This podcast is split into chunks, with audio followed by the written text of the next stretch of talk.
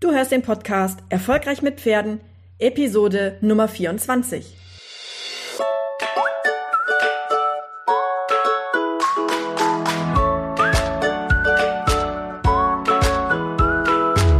Herzlich willkommen zu Erfolgreich mit Pferden.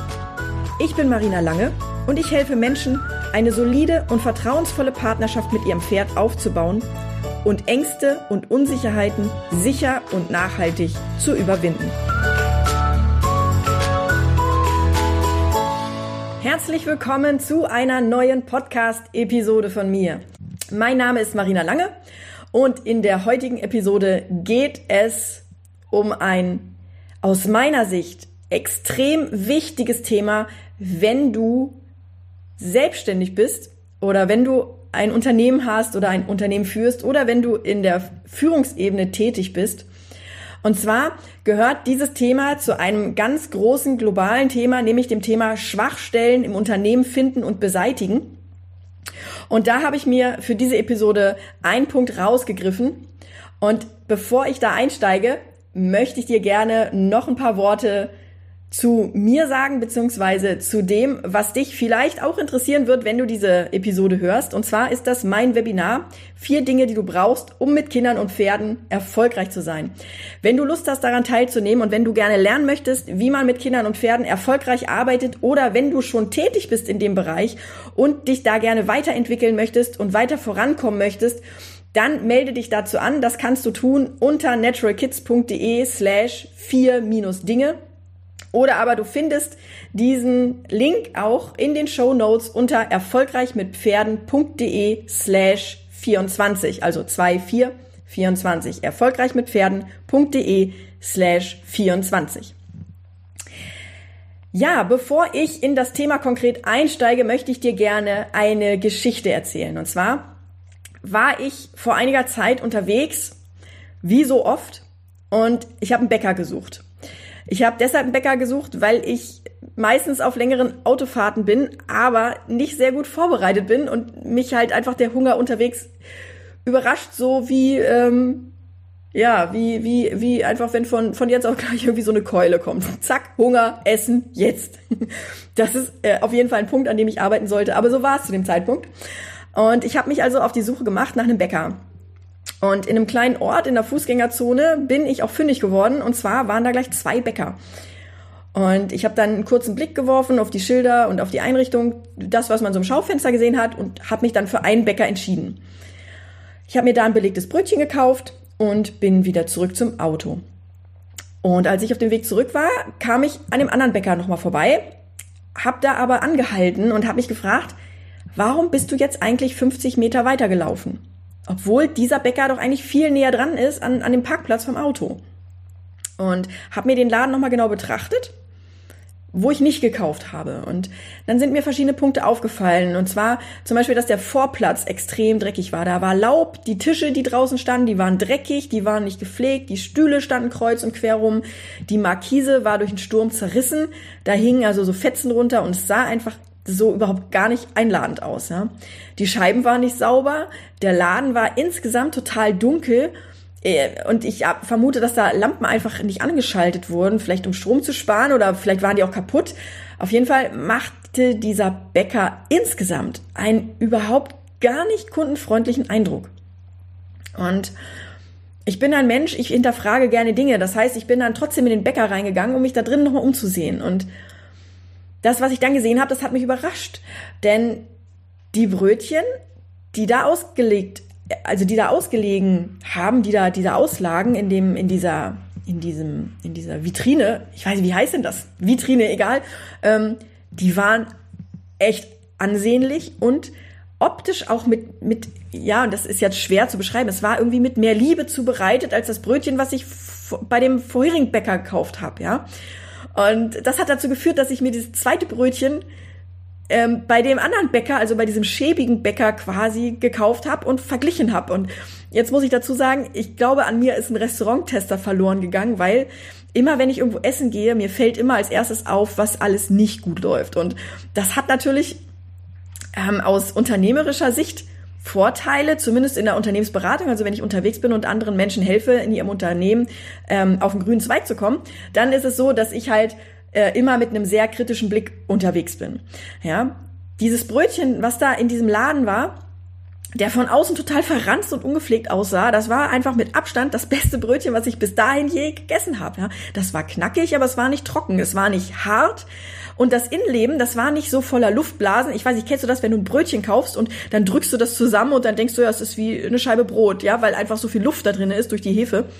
Ähm, sondern das war halt einfach, das war ja, das war so ein richtiges Brötchen. Heute, wo ich weiß, ich, ich back ja meine Brötchen äh, selber bei den, bei den Kindern bei, auf dem Ponyhof, also für, für meine Ferienkinder und äh, Wochenendkinder, die backe ich selber und da ist das auch so. Und da weiß ich einfach jetzt, heute, dass diese Bäcker oder die, dass dieses Brötchen, was ich bei dem Bäcker gekauft habe, dass das noch handgemacht war und dass die ganzen Bäckerbrötchen, die man sonst so kennt, das sind in der Regel Fertigbackmischungen. Ja, also die werden nicht mehr von Hand geknetet, da sind dann irgendwelche Triebmittel drinne und was weiß ich nicht alles. Und dieses Brötchen, was ich da gegessen habe, das war wirklich mega lecker. Und da war frischer Salat drauf, da war eine Remoulade drauf, aber auch keine, keine so eine typische Remoulade, sondern die war tatsächlich irgendwie hausgemacht. Und das war wirklich, ey, das war wirklich mega, mega lecker. Und als ich dann da in diesem Bäcker stand, da bin ich mit der Bedienung ins Gespräch gekommen und wir haben uns unterhalten. Und ja, ganz schnell war mir klar, dass diese Familie, der die Bäckerei gehörte, dass da einfach ganz, ganz viele schwere Schicksale ähm, dazu beigetragen haben, ähm, dass dieser Bäcker jetzt so aussah und so vegetierte, wie er das da tat. Ja, da ging es um Familienstreit, da ging es um Krankheit und da, das waren einfach ganz viele Dinge, die dazu geführt haben, dass dieser Bäcker jetzt so aussah, wie er aussah. Und aus dieser Perspektive heraus, also wenn man die Geschichte dieser Familie kennt, dann versteht man auch, warum es in dem Moment nicht besser aussehen konnte.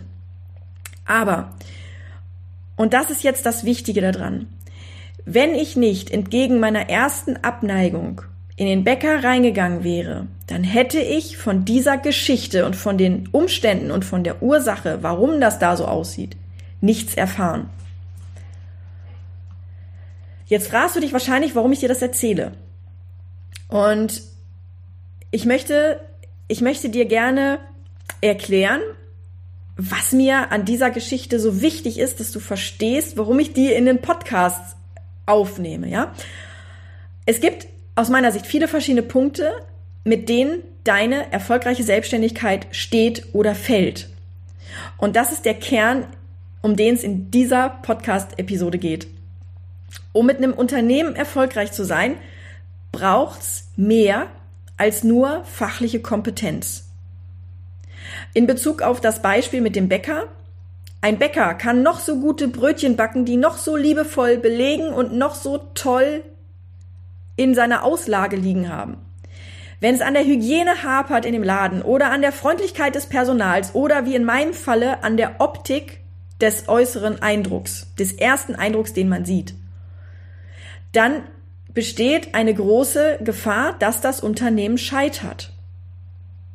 Ja, stell dir vor, du gehst in einen Bäcker und du stellst fest, irgendwie der Boden ist klebrig und ähm, in den Auslagen liegt noch vergammelter Salat von vor einer Woche dann wirst du wahrscheinlich da nicht kaufen, selbst wenn es von außen wie geleckt aussieht. Aber der äußere Eindruck ist halt einfach immer der erste, den du hast. Wenn du jetzt die Schwachstellen eines Unternehmens analysieren möchtest, dann ist zunächst wichtig, dass du dir, dich entscheidest, welche Perspektive du einnimmst und aus welcher Perspektive du auf das Unternehmen schaust. Als ich beim Bäcker war, habe ich als allererstes aus Kundensicht geguckt, natürlich, weil ich ja ein potenzieller Kunde war. Und wenn das die einzige Perspektive gewesen wäre, die ich da gehabt hätte, dann wäre ich in den zweiten Bäcker definitiv nicht reingegangen. Und die zweite Perspektive, nämlich die, die die Neugier verursacht hat, das ist meine Leidenschaft, andere Unternehmer zu unterstützen. Und das ist der Grund, warum ich diese Podcast-Episode aufnehme und warum ich diesen Podcast überhaupt mache, weil das einfach, ja, weil es, weil, weil es mir ein Herzensanliegen ist, dich weiterzubringen und dich, dir dabei zu helfen und dich dabei zu unterstützen, dich weiterzuentwickeln. Das heißt, die zweite Perspektive war für mich eine geschäftliche Perspektive, die mir die Frage aufkommen ließ, warum sieht es da so aus und was könnte man machen, damit sich die Situation bessert? Und so gibt es natürlich viele verschiedene Perspektiven. Und in dieser Podcast-Episode geht es um die aus meiner Sicht absolut wichtigste Perspektive für dich und dein Unternehmen, nämlich um die Sicht des Kunden. Um die Schwachstellen meines Unternehmens rauszufinden, habe ich das in der Vergangenheit ganz gerne gemacht, dass ich mir angeguckt habe, wer sorgt eigentlich dafür, dass mein Unternehmen überhaupt leben kann. Und neben vielen anderen Punkten sind das natürlich auch die Eltern, die ihre Kinder zu mir schicken. Ein großer Schwerpunkt musste also für mich sein, dass mein Betrieb, mein Unternehmen aus der Sicht von potenziellen Kunden betrachtet attraktiv wirkt. In meinem Falle waren das die Eltern, und zu dem Zeitpunkt, als ich mich selbstständig gemacht habe, ich habe ja auf einer Weide angefangen, ja, also ich habe ich hab keinen Hof gehabt, kein gar nichts, ich habe auf einer Weide angefangen und als dann schlecht Wetter wurde, bin ich ins Gelände gegangen, weil wir dort einen ähm, Schotterweg hatten, der nicht nicht matschig wurde. Ich habe damals dann die Chance gehabt, einen Teilbereich eines Hofes anzumieten. Das war also nicht mein eigener. Und dadurch, dass das nicht mein eigener war, waren natürlich die Investitionsmöglichkeiten auch echt begrenzt. Da war zum Beispiel ein Zaun, der war zwar noch fest, der kippte auch nicht, aber der sah so aus, als würde er bald kippen. Ich guck mal, ob ich ein Foto finde. Wenn ja, dann lade ich das in die Show Notes hoch unter erfolgreichmitpferden.de slash 24. Dann kannst du mal sehen, wie das da aussah. Und umso wichtiger war es, dass trotz diesem kaputten Zaun, der ja nicht mir gehörte, an dem ich nichts machen konnte, weil das halt einfach Verantwortung des Vermieters war, Umso wichtiger war es, dass ich so gut wie möglich daran arbeitete, dass die Kunden nicht gleich beim ersten Eindruck schon wieder umgedreht sind und weggefahren sind. Das heißt, dass dein Kunde sich gesehen fühlt. Das ist ein extrem wichtiger Aspekt, wenn dein Unternehmen stabil sein soll. Er muss sich gesehen fühlen und er muss sich auch wertgeschätzt fühlen. Er ist schließlich derjenige, der dir nicht nur sein hart verdientes Geld geben soll, sondern der dir auch sein Kind anvertraut. Wenn du jetzt mit Kindern und Pferden arbeitest, ja. Aber generell ist es so, dass Wertschätzung dem Kunden gegenüber einer der Dinge ist, die auf jeden Fall nötig sind.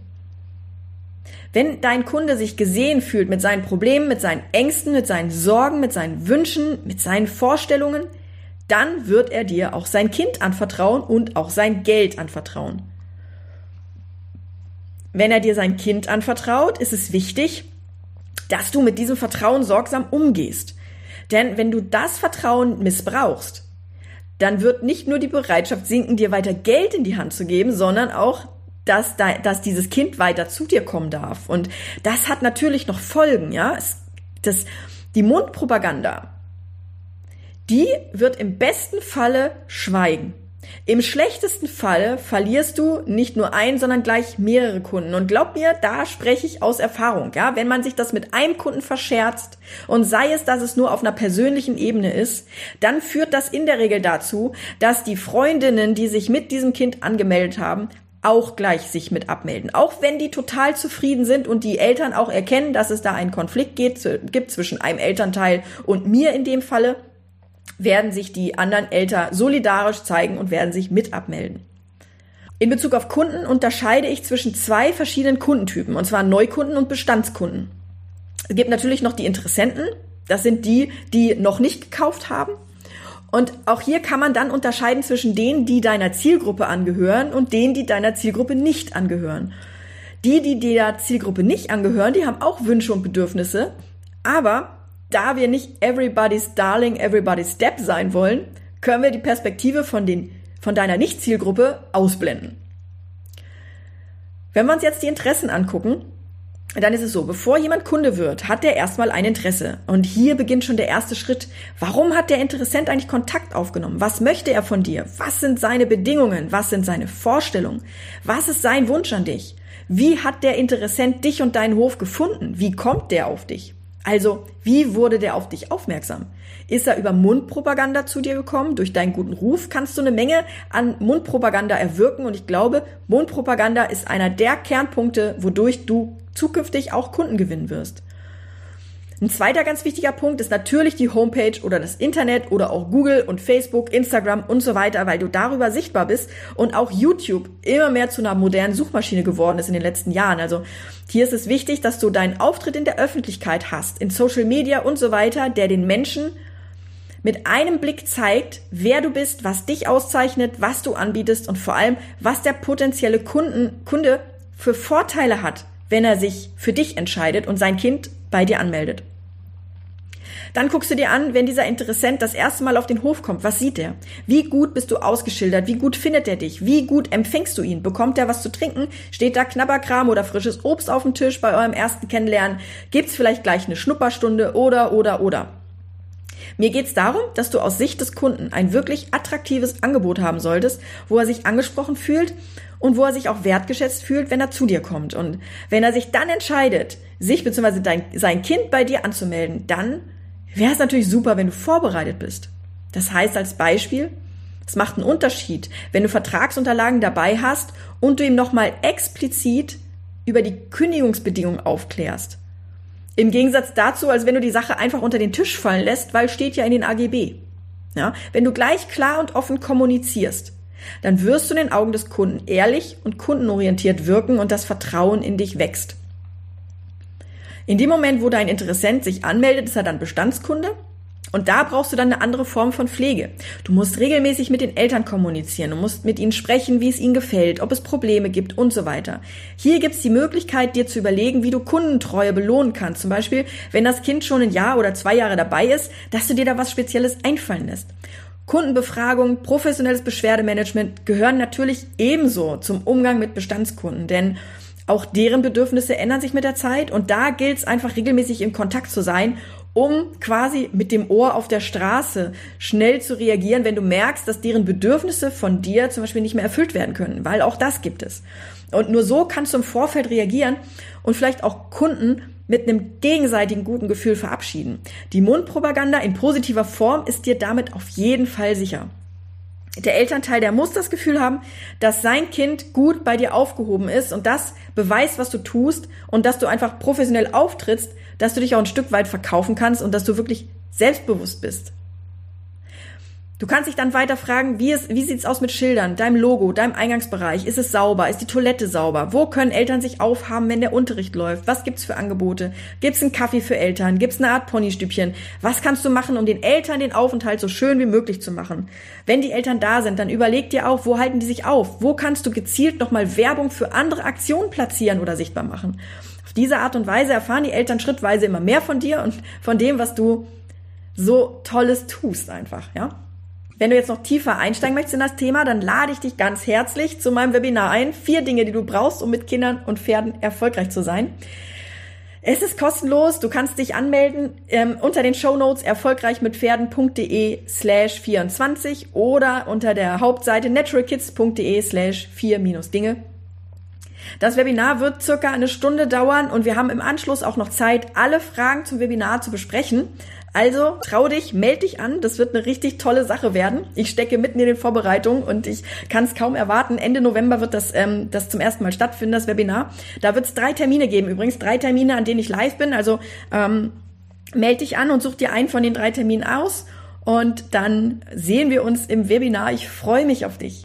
Ja, wie gesagt, das Thema Kunden ist etwas oder Schwachstellen beseitigen aus Sicht des Kunden ist, glaube ich, der erste große Schritt, den du angehen solltest, wenn du selbstständig bist und wenn du gerne dein Unternehmen optimieren möchtest, damit du wirklich erfolgreich bist und damit du wirklich auch irgendwann an den Punkt kommst, dass du dir mal leisten kannst, einen Urlaub zu machen oder dass du irgendwie äh, hinterher alles aufarbeiten musst, dass du vielleicht den ersten Mitarbeiter einstellen kannst oder die ersten, die ersten Mitarbeiter, so dass du auch nicht mehr 24 Stunden rund um die Uhr arbeiten musst, weil ich weiß einfach, wie das ist. Wenn man Pferde hat, dann hat man 24 Stunden, sieben Tage die Woche, 365 Tage im Jahr Arbeit. Und ähm, eigentlich soll doch unsere Arbeit auch dazu dienen, dass wir privat eine Erfüllung bekommen. Nicht nur durch unsere Arbeit, sondern auch, dass wir noch ein privates Leben haben und dass wir das Hobby, was wir zum Beruf haben, nicht verlieren, weil das Risiko besteht einfach. Ja, ich spreche da aus Erfahrung. Es kann, es kann passieren, dass wenn du nur noch arbeitest, dass du feststellst, du sitzt überhaupt gar nicht mehr auf dem Pferd und irgendwie hast du, hast du schon gar keine Lust mehr irgendwie zum Stall zu fahren, weil die Arbeit einfach sich so auftürmt und weil du nur noch Arbeit siehst und weil du eigentlich das Schöne gar nicht mehr siehst. Und dieser Tipp, den ich dir in diesem in dieser Episode mitgebe, ist, schau dir dein Unternehmen aus Kundensicht an und du wirst sehen, was du verändern musst, damit du mehr Kunden anziehst, damit du zufriedene Kunden bekommst, damit du vielleicht auch im, im Zuge dessen deine Preise anheben kannst, weil du einfach eine besondere Leistung anbietest und du dann in der Lage bist, auch wirklich eine Selbstständigkeit zu leben, die dich leben lässt und nicht nur arbeiten. Ich hoffe, dir hat diese Podcast-Episode gefallen. Ich freue mich wie immer über Feedback in der Facebook-Gruppe. Den Link dazu findest du ebenfalls in den Show Notes. Oder du darfst mir natürlich auch gerne eine Bewertung auf iTunes geben. Ich freue mich schon riesig auf nächste Woche. Da wird es auch wieder ein richtig spannendes Thema geben. Bis dahin wünsche ich dir eine schöne Zeit und eine erfolgreiche Zeit mit deinem Pferd oder mit deinen Pferden, mit deiner Arbeit, mit deinem Unternehmen. Und dann hören wir uns nächste Woche wieder. Mach's gut. Tschüss.